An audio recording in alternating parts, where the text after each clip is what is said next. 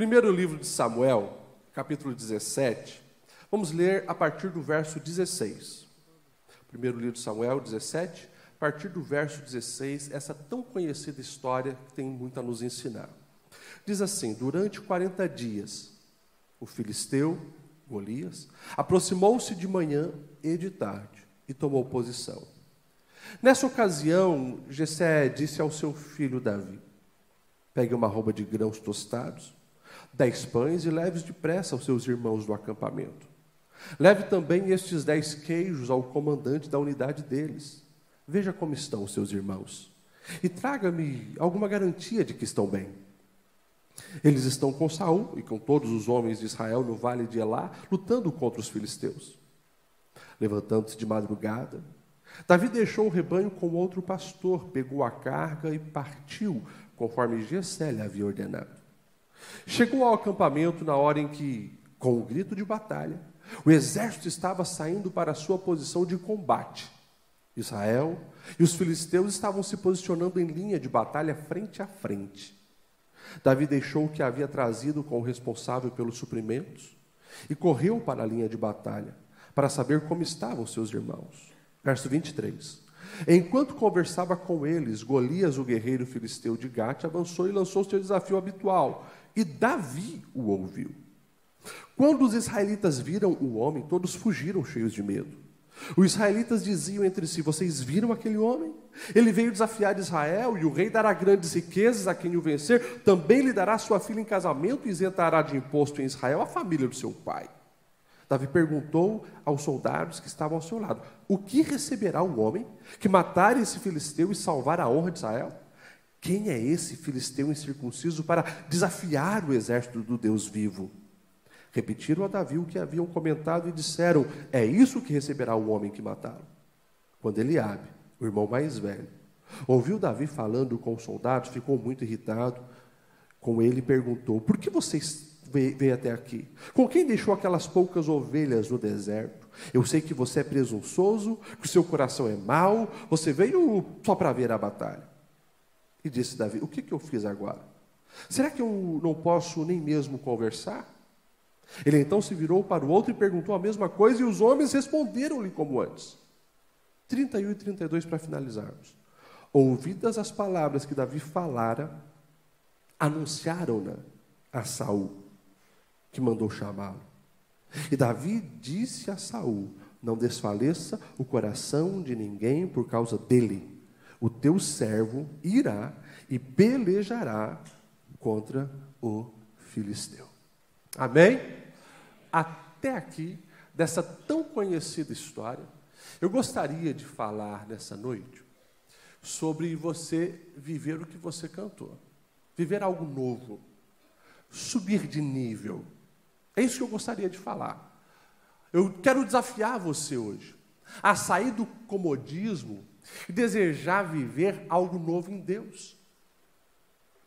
Quando nós olhamos essa palavra aqui, eu sempre digo, e volto a repetir nessa noite, que nenhuma história chegou até nós por acaso. Quem nunca ouviu falar da história de Davi Golias, desse enfrentamento? Todos nós, desde criança. Agora, a pergunta é: os princípios que essa palavra revela para a humanidade e para aqueles que confiam no Deus de Israel, estão sendo aplicados na minha vida para que de fato eu possa subir de nível. E entenda que quando eu falo subir de nível, eu não falo de uma banalidade, como hoje querem fazer, de uma classificação social. Não. Eu falo em você melhorar crescer em Deus, amadurecer para viver o que Deus tem de novo para a sua vida, é sair do comodismo e chegar em outros níveis, estabelecido por Deus de acordo com os princípios e as promessas dele para a sua vida. Você me entende? Diga amém. O contexto é bem simples de entender. Nas guerras da antiguidade, não só a Bíblia fala disso, os historiadores vão falar disso também, que nas, nas guerras da antiguidade, para não haver tanto derramamento de sangue, os exércitos eles poderiam escolher essa modalidade. Cada um seleciona o seu melhor guerreiro e os melhores guerreiros se enfrentam.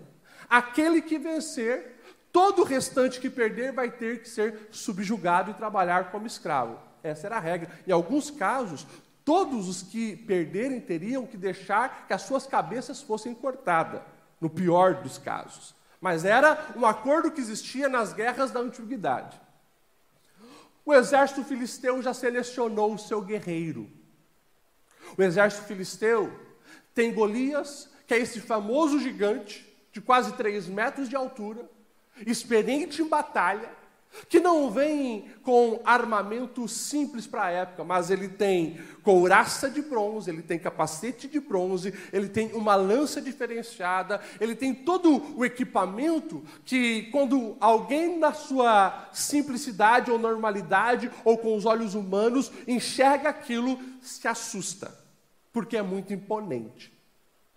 Ele vem, e no primeiro dia ele já dá o seu grito. Estou aqui, sou o representante dos filisteus. Tem algum homem em Israel para me enfrentar? E como nós lemos e você já sabe, ninguém se manifestou. Passa o segundo dia, terceiro dia, quarto dia, assim por diante. E você já sabe, uma vez eu já falei aqui, sempre quando um gigante, um desafio, um problema surge, e você não apresenta uma resposta, um posicionamento, quando você não enfrenta os problemas, pode ter certeza, os problemas aumentam e você cada vez mais se frustra.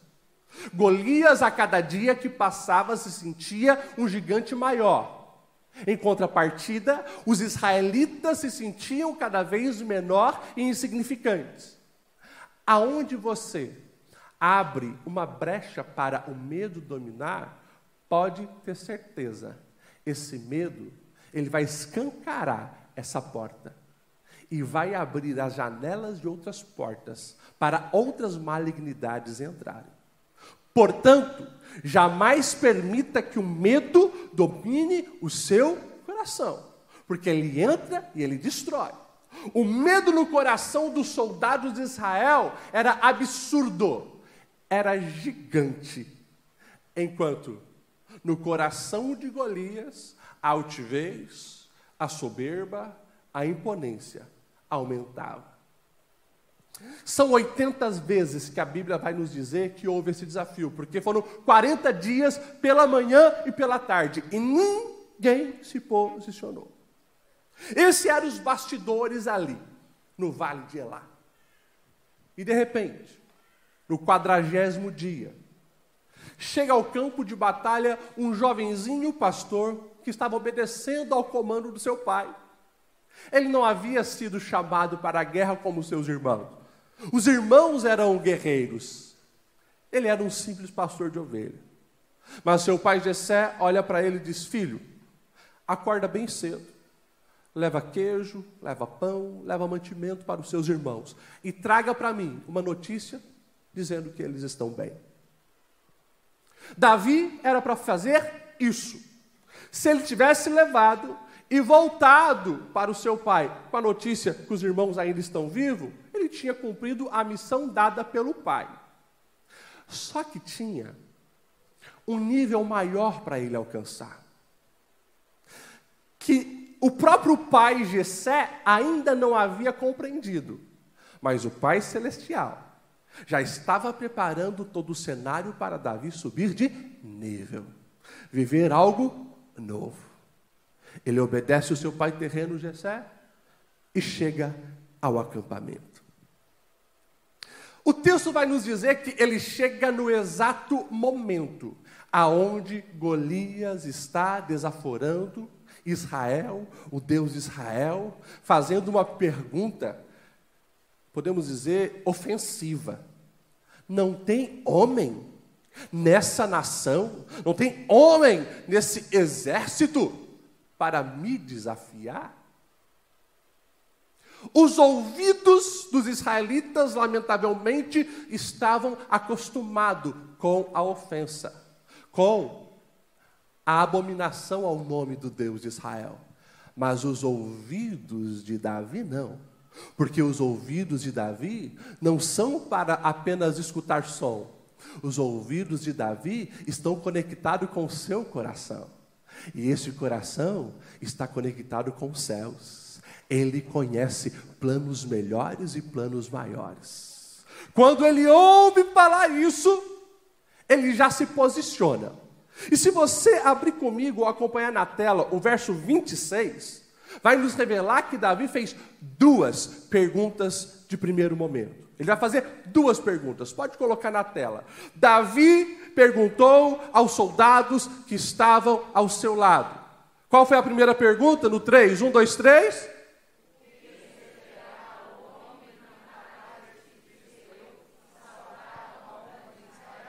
Presta atenção nisso e presta atenção nessa pergunta. Pode voltar na primeira ali.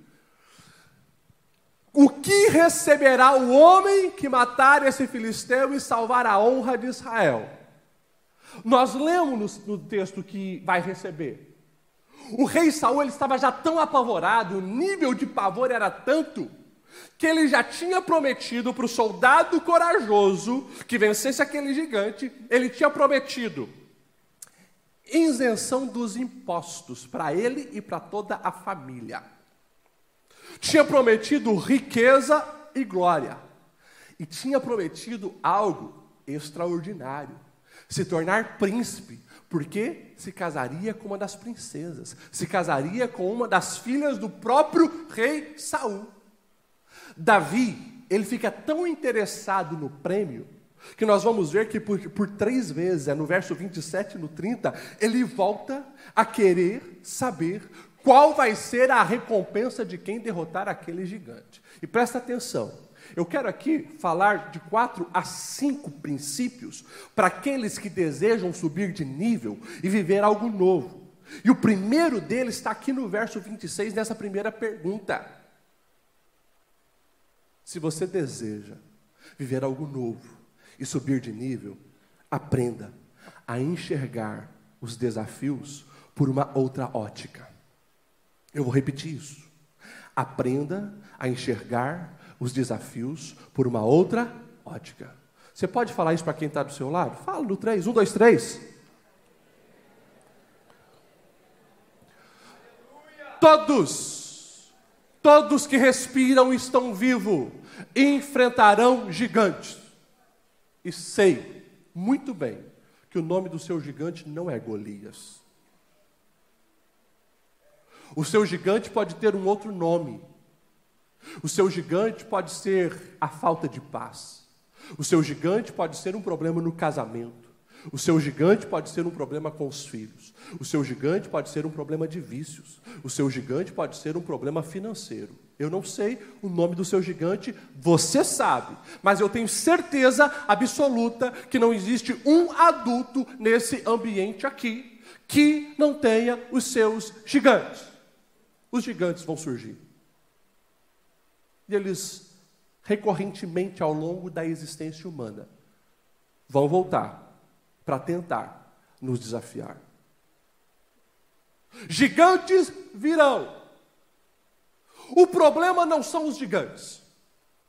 Os problemas são como nós estamos olhando e enxergando os desafios dos gigantes. Eu e você precisamos desenvolver essa habilidade que Davi tinha. Em cada gigante que ele enfrentou, e nesse caso o gigante Golias, ele via oportunidades. Ele via oportunidades de glorificar o seu Deus de zelar pelo nome da sua nação. Ele via oportunidades de ser beneficiado também com tudo o que estava acontecendo ali, no sentido de receber todos aqueles méritos, os prêmios. Ele via oportunidades quando todos viam o desafio. Você pode ler esse capítulo de ponta a ponta, você não vai encontrar uma vez alguém forçando ou mandando Davi entrar nessa batalha. Ele ouviu o desafio do gigante. Ele sabia que estava desafiando a sua nação, o seu Deus, ele sabia dos projetos de Deus para a sua vida e ele sabia que ali tinha uma grande oportunidade dele ver acontecer tudo o que Deus já havia prometido para ele. Presta atenção nisso. Eu não sei o nome do seu gigante, mas eu sei que se você conectar o seu coração a Deus, há uma grande oportunidade de mudar a sua visão. Você de fato passar a confiar muito mais no seu Deus e enxergar os desafios da vida como oportunidade oportunidade de você crescer espiritualmente, oportunidade de você melhorar como pessoa, oportunidade de você descobrir o poder que há num coração rendido totalmente ao Senhor. As oportunidades estão aí e comece a ver nos problemas as oportunidades de crescimento que Deus dá e permite que chega para todos. Davi, ele viu nesse gigante uma grande oportunidade. Eu venho aqui afirmar o que eu enxergo nesse texto e qualquer pessoa que lê a história bíblica vai enxergar. Golias, ele não surgiu por acaso. Não é à toa ou por coincidência, como alguns vão pensar, que no capítulo anterior há a unção de Davi. Samuel, grande profeta, vai à casa de Jessé para ungir alguém, ele não sabe quem, mas Deus já falou que já abandonou o rei Saul e está escolhendo um novo rei. Samuel vai até a casa de Jessé e unge quem? Unge Davi. Só que Davi é um pastor de ovelhas oculto. Quem conhece ele é a sua parentela. Quem conhece eles é alguns da região, porque ouviram já ele, quem sabe, tocar uma harpa tão bem. Agora, ninguém conhece o grande Davi que existe ali, camuflado debaixo daquele pastorzinho de ovelhas. Ninguém conhece o coração gigante de Davi e o seu nível de espiritualidade. Ninguém conhece. Deus apenas conhece. Do capítulo 16, Davi é ungido. Mas agora, no capítulo 17, quando surge um gigante, fica muito claro quando nós conhecemos a história toda. Deus permitiu que aquele gigante se levantasse e desafiasse Israel 40 dias, porque Deus queria promover Davi aos olhos de todos. Então presta atenção. Porque essa palavra aqui está dizendo para mim e para você: o gigante que se levantou não é para te matar. O gigante que se levantou não é para te envergonhar. O gigante que se levantou não vai te humilhar e não vai envergonhar a tua casa. Você precisa se posicionar, porque esse gigante é uma oportunidade que Deus está te dando para que o nome dele seja glorificado na sua vida. Você recebe essa palavra? Glória a Deus. A outra pergunta do, do verso 26: Quem é esse filisteu incircunciso para desafiar os exércitos do Deus vivo? Presta atenção nessa pergunta, porque essa não é uma pergunta simples. E se a gente ler rápido, passa batida informações extremamente importantes. Primeiro, ele está deixando bem claro que esse que desafia, esse que zomba, esse que está aí se impondo e chamando o povo de Deus para a batalha, é um filisteu incircunciso. Primeiro, filisteu fala de um povo inimigo. Se é inimigo de Israel, é inimigo do Deus vivo. Segunda verdade que está ali: filisteu incircunciso. A circuncisão, aquele sinal no órgão genital masculino, foi dado lá atrás como mandamento por Deus a Abraão, sinalizando uma aliança que existiria entre a descendência de Abraão e o Criador de todas as coisas, o Deus eterno. Quando Davi ouve aquele desafio, ouve aquela voz, ouve as chacotas, ele tem uma certeza: esse camarada que está aí, desculpa a expressão, mas arrotando soberba, que está falando alto e chamando todos para a batalha, esse camarada não pertence ao grupo daqueles que servem ao Deus vivo. Consequentemente, ele está fazendo uma separação. Ele sabe quem ele é, porque o Deus de Israel não é qualquer Deus. Olha só, quem é esse filisteu incircunciso para desafiar o exército do Deus? Do Deus? Ele tem essa certeza. Esse que desafia serve a um Deus morto. Esse que desafia serve estátuas de pau, de pedra. Esse que desafia não tem conexão com aquele que tem o controle de todas as coisas. Nós, porém, servimos ao Deus. Para subir de nível e viver algo novo, aprenda isso. Você tem que conhecer a você mesmo e ao Deus que você serve. Você precisa conhecer a você mesmo e ao Deus que você serve. Davi ele tem uma certeza: o meu Deus é o Deus de Abraão, de Isaac, de Jacó e de José. O meu Deus é aquele que lá no Egito enviou dez pragas para libertar a nossa nação daquele lugar. O meu Deus é aquele que abriu o mar, é aquele que fez pão cair do céu é aquele que tirou água da rocha. O meu Deus é aquele que colocou por terra os muros de Jericó. Esse é o meu Deus. Consequentemente, Davi ele tem essa certeza. O nosso Deus é o Deus vivo. O Deus deles é o Deus morto, ele não faz parte da aliança com o Criador. Consequentemente, isso traz uma garantia e uma certeza de que no final vai dar certo no coração de Davi. O seu Deus está vivo ou está morto? Deixa eu perguntar de novo, porque acho que alguns ficaram em dúvida. O seu Deus está vivo ou está morto? Me permita fazer mais uma pergunta? Sim? Por quê? Em tantas batalhas contra os gigantes da vida, você tem se posicionado como que o seu Deus estivesse morto. Hum? Por quê? Porque em tantas batalhas da vida você entra com posicionamento de vitimismo, coitadismo. Ai de mim, o gigante é grande. Por quê? Se o teu Deus é o Deus verdadeiro e Ele está vivo, por que o medo tem dominado a sua alma? Por que tanta incerteza? Por que tanto medo?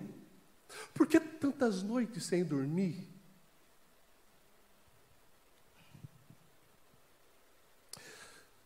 Sou filho de pastor, neto de pastor, bisneto de presbítero, quarta geração de obreiro.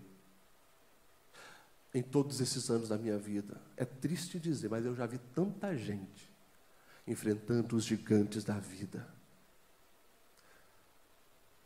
como se Deus estivesse morto.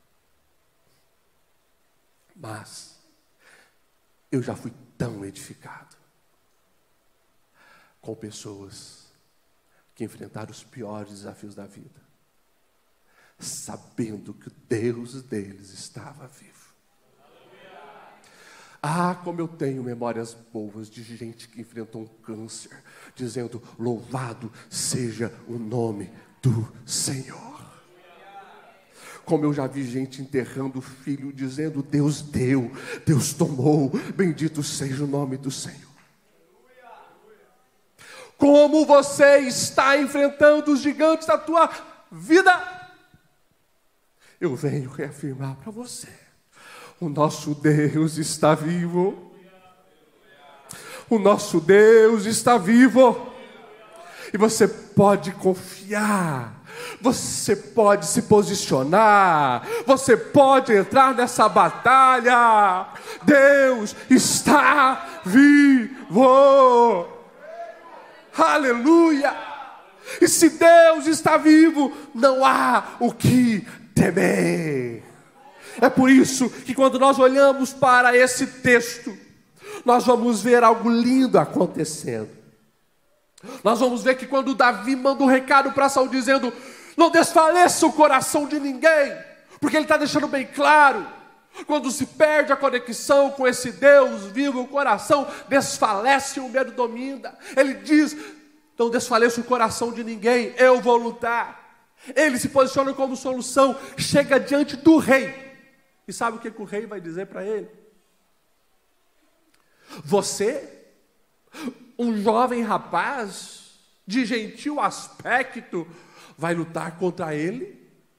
Um grande guerreiro? Daí Davi, ele tem experiência. Ele sabe que seu Deus está vivo. Não é a primeira vez que ele está diante da morte, mas os seus olhos estão conectados em Deus. Ele vai dizer assim: Eu sei que você, rei, não está botando muita fé em mim. Quem sabe você precisa subir um pouco mais de nível. Eu pastoreava os rebanhos do meu pai. Um dia veio um leão. Eu não fugi. Eu fui para dentro. Lutei contra aquele leão. E livrei as minhas ovelhas. Numa outra oportunidade veio um urso. Eu lutei contra o urso e venci. Quem sabe, os coaches modernos iriam dizer: está vendo como Davi é bom? Mas Davi ele finaliza assim: o mesmo Deus que me deu a vitória contra o urso e contra o leão, me dará a vitória contra esse filisteu. Isso é a certeza que o Deus que me socorreu ontem, quando queriam me matar, esse Deus continua comigo hoje, me sustentando, me fortalecendo, me ajudando. Ele não mudou, ele não muda, o seu poder continua ativo e eu vou derrubar esse gigante. Então, enfrente as suas batalhas nessa convicção. Você me entende? Diz amém. Glória a Deus. O verso 28, põe na tela para gente. O verso 28, ele revela algo maligno que o seu próprio irmão falou. Davi havia, havia se acordado cedo, andado um longo trajeto, para levar mantimento aos irmãos e beneficiar os irmãos. Mas quando o irmão mais velho ouve Davi ali interessado nas promessas de Saul, interessado em entrar naquela guerra, ele se posiciona e diz: Por que você veio até aqui? Com quem deixou aquelas poucas ovelhas no deserto? Sei que você é presunçoso, que seu coração é mau, você veio só para ver a batalha. Interessante, interessante. A coragem de Davi está sendo vista pelo próprio irmão como um problema. Presta atenção nisso. Porque ao longo da vida isso vai se repetir muito. Os críticos, murmuradores, aqueles que torcem contra, eles não reconhecerão suas virtudes. Pelo contrário, as suas virtudes serão vistas por eles como um problema. Agora, o que me chama a atenção é essa primeira frase. Com quem deixou, não é, não é as ovelhas, as poucas ovelhas do deserto. E Davi foi responsável. No começo desse capítulo diz que ele deixou um outro cuidando. Mas enfim, outro dia a gente fala sobre isso. Mas presta atenção nisso aqui. Eu preciso que você entenda isso aqui.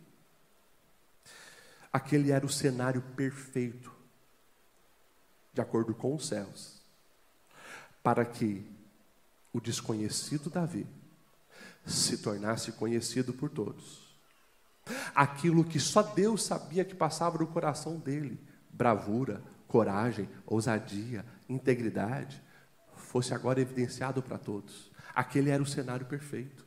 40 dias, um gigante desafiando, ninguém se posicionando, era o cenário perfeito.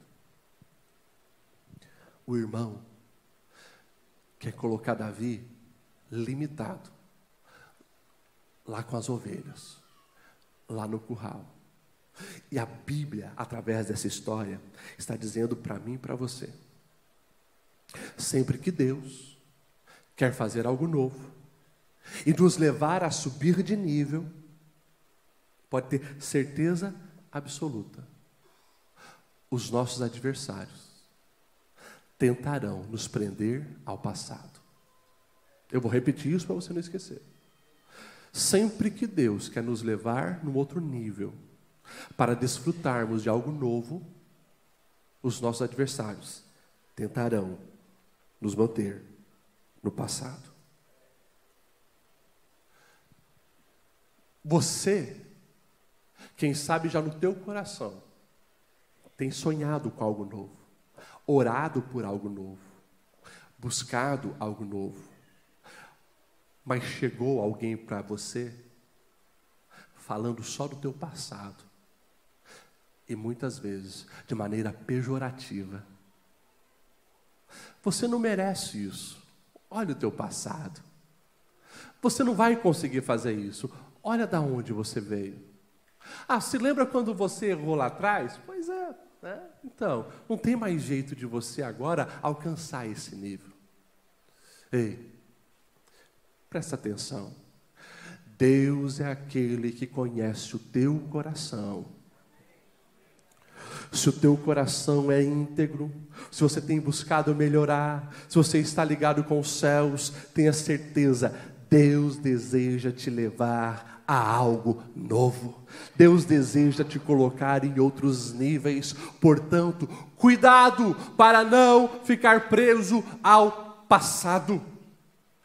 Passado serve como lição de aprendizado, mas jamais permita que o passado comprometa o teu presente e o teu futuro. Se você não olhar para frente, e essa palavra já saiu desse púlpito hoje, se você não olhar para frente, esquecer as coisas ruins e malignas do ontem, do passado, você não subirá de nível e não viverá o melhor de Deus sobre a sua vida. E presta atenção, porque é no exato cenário, exato momento, onde Deus quer levar Davi para o outro nível, que vem essas palavras. Pode ter certeza, quando alguém vem querer jogar os podres do teu passado, ou alguma coisa que te limita no passado, vem querer jogar isso na tua cara, pode ter certeza, Deus ele quer fazer algo novo, só que depende de você. Qual vai ser o teu posicionamento? Amém? Você já ouviu algumas vezes desse púlpito essa frase: o sucesso de uma vida depende da voz que você ouve. O sucesso de uma vida depende da voz que você ouve. E eu fico apaixonado pela reação de Davi no verso 29 e verso 30. O 29 diz assim: E disse Davi: O que eu fiz agora? Será que eu não posso nem mesmo conversar? E o verso 30, coloca na tela ali o verso 30. O verso 30, Davi vai dizer assim: Então ele se virou para o outro lado e perguntou a mesma coisa. E os homens responderam-lhe como antes. No 3, vamos ler aquela primeira frase? 1, 2, 3.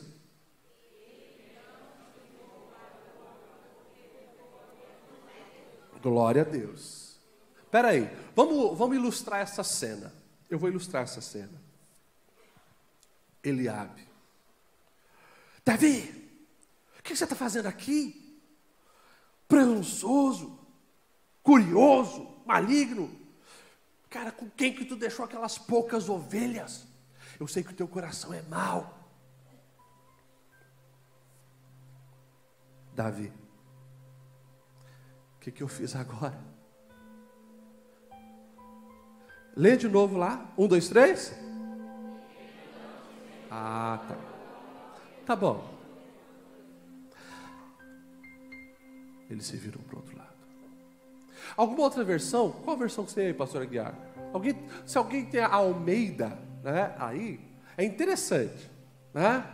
Algumas diz que ele se desapegou das palavras do irmão. Qual a outra versão que nós temos aí? No verso 30. 1 Samuel 17 e 30 desviou-se. Olha só que palavra interessante. desviou-se do seu irmão.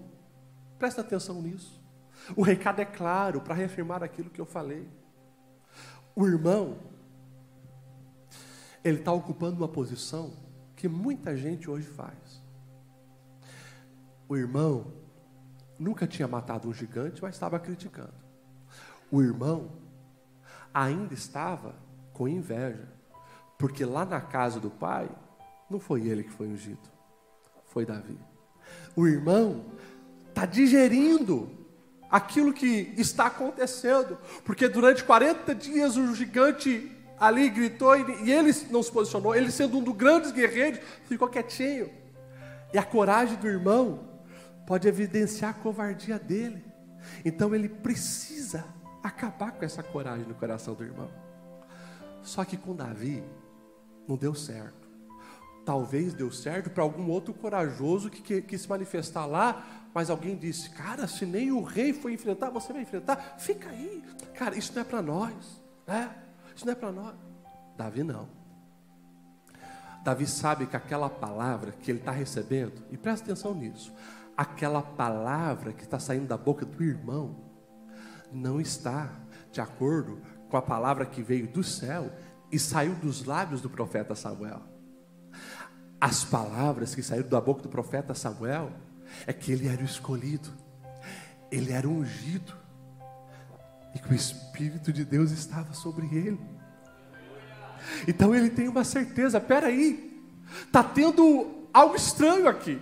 Porque se fosse voz de Deus falando da boca do meu irmão, estaria em sintonia com aquilo que eu já recebi dos céus. Não está? O que é que eu vou fazer? Ó, o que é que eu vou fazer? Vou me desviar. Presta atenção nesse aprendizado. Só sobe de nível e vive algo novo em Deus. Quem está ocupado demais com o propósito divino para se preocupar com as críticas alheias. Só sobe de nível e vive o novo de Deus quem está ocupado demais com o propósito divino para se preocupar com as críticas alheias. Presta atenção nisso. Muita gente não sobe de nível. Muita gente não vive o novo. Por quê? Está recebendo as palavras de Eliabe. Está entrando no coração. Fica remoendo as palavras de Eliabe. Está abraçado com Eliabe. Está sentado com Eliabe está de mão dada com Eliabe. Não se desviou das palavras de Eliabe. Não se virou das palavras de Eliabe. Mas está recebendo tudo ali. Ei, eu e você. Das pessoas que nós conhecemos. Quanta gente que poderia estar num nível extraordinário se lá atrás não tivesse ouvido palavras malignas. Quantas pessoas que você conhece que já deveria estar num nível muito acima, mas fizeram aliança errada, permitiram que as palavras malignas ditassem o seu comportamento.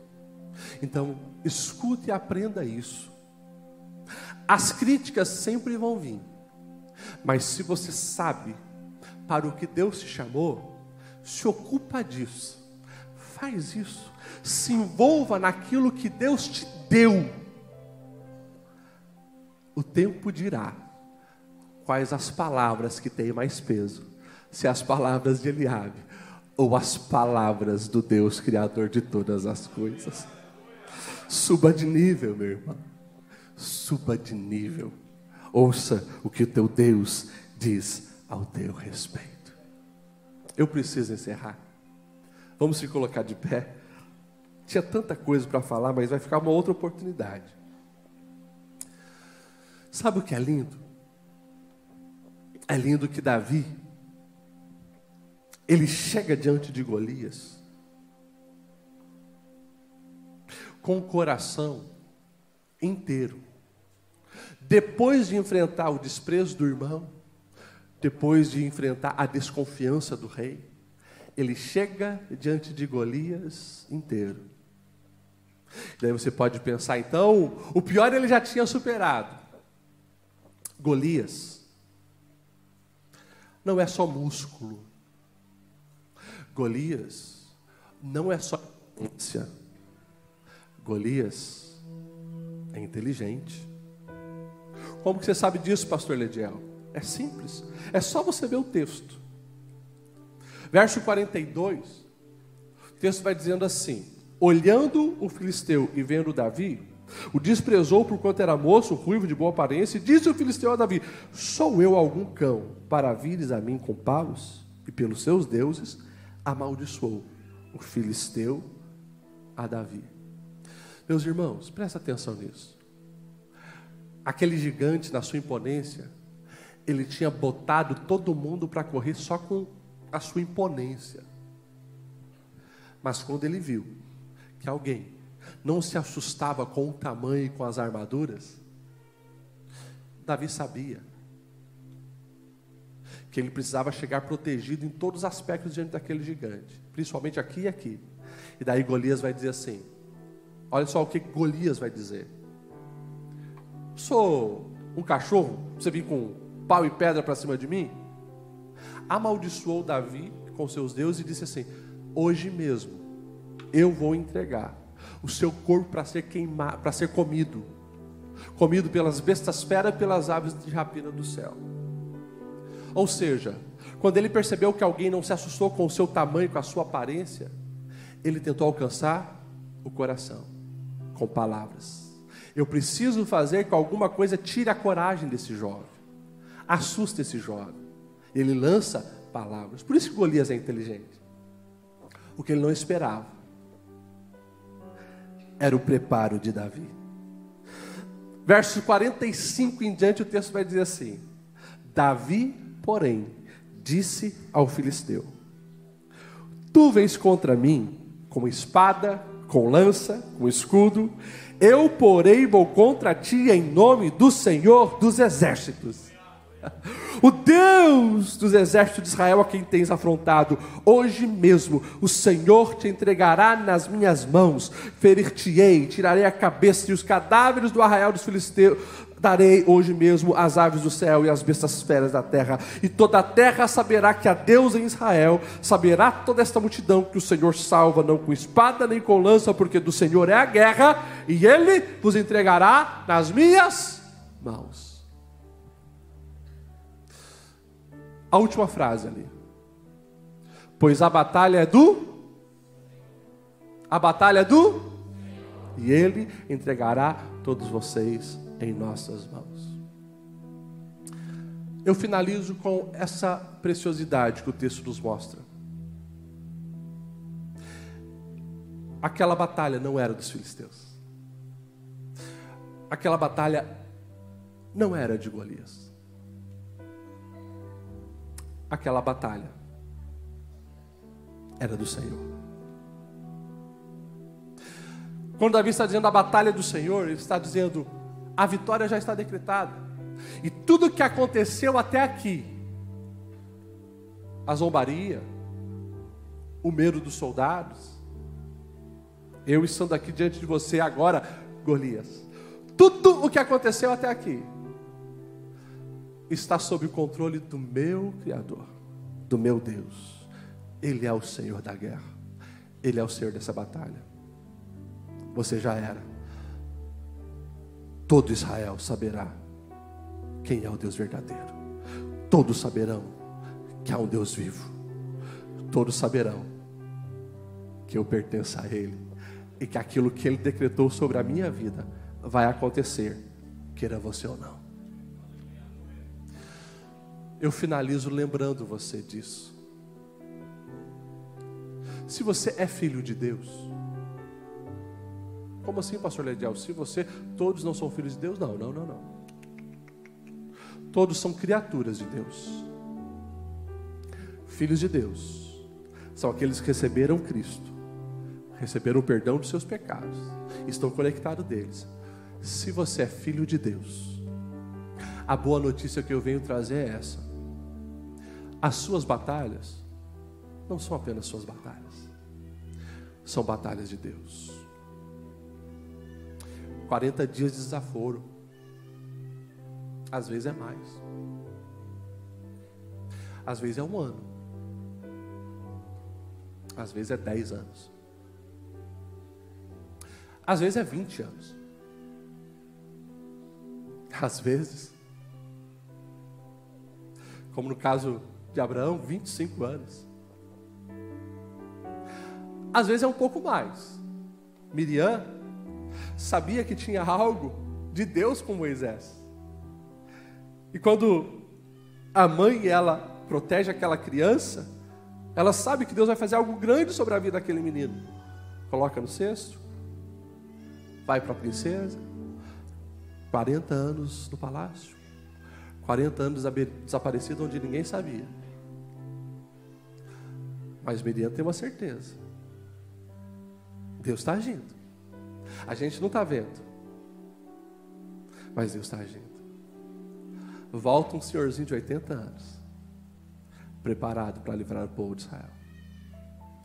Tem batalhas longas, mas todas elas nos mostram que Deus não perdeu nenhuma guerra.